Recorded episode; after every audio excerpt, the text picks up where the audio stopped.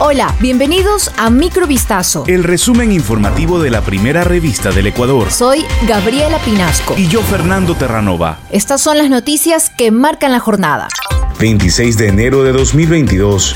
El presidente de la República, Guillermo Lazo, aseguró este jueves durante la tercera cumbre presidencial del Foro para el Progreso y la Integración de América del Sur que es prioritario para la región responder a la demanda de vacunas contra la COVID-19. Al intervenir en la cumbre que se celebra en Cartagena, el mandatario señaló que Ecuador compromete su capacidad técnica y recursos humanos para ser parte de la red regional de suministro y distribución. Para Lazo, Prosur también tiene otro gran desafío regional, que es la lucha frontal contra las estructuras de delincuencia transnacional, por lo que hizo un llamado para que la seguridad sea un eje abordado en la discusión.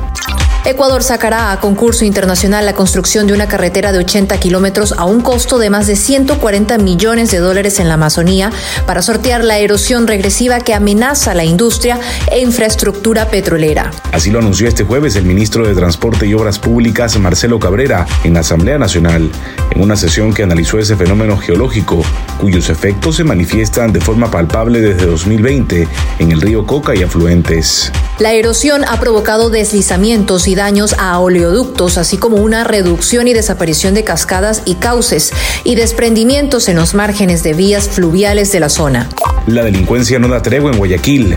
La mañana de este jueves se registraron dos sicariatos en distintos puntos de la ciudad. Cerca de las 8 de la mañana, dos hombres transitaban en una camioneta en el sector de La Iguana. Se dirigían a comprar madera, pero tuvieron que detenerse porque había una zanja que no lograron pasar por la lluvia. Esperaron que llegara un camión. Entonces fueron atacados por tres hombres en dos motocicletas. El conductor murió y el acompañante resultó herido. Más tarde, a las 9 horas con 30 minutos, otro sicariato se reportó en la avenida Barcelona. Un hombre que conducía un carro rojo que salía del túnel San Eduardo cuando dos sujetos en moto le dispararon al menos 10 veces. La mujer que acompañaba al conductor resultó herida y fue llevada al hospital.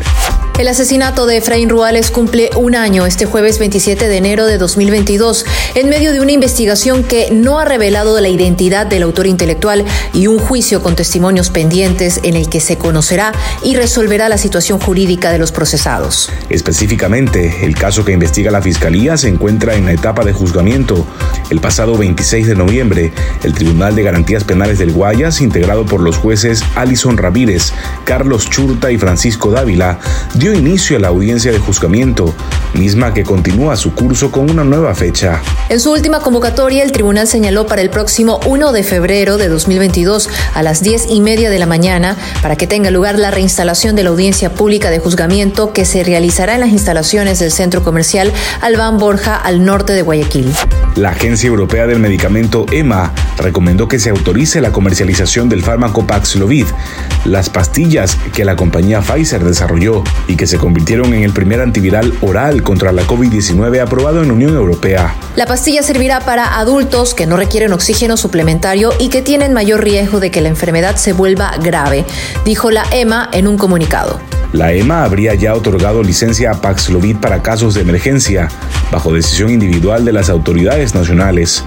España, por ejemplo, ha adquirido de manera bilateral 344 mil dosis, que se sumarán a las que corresponde por la compra centralizada que realiza la Unión Europea.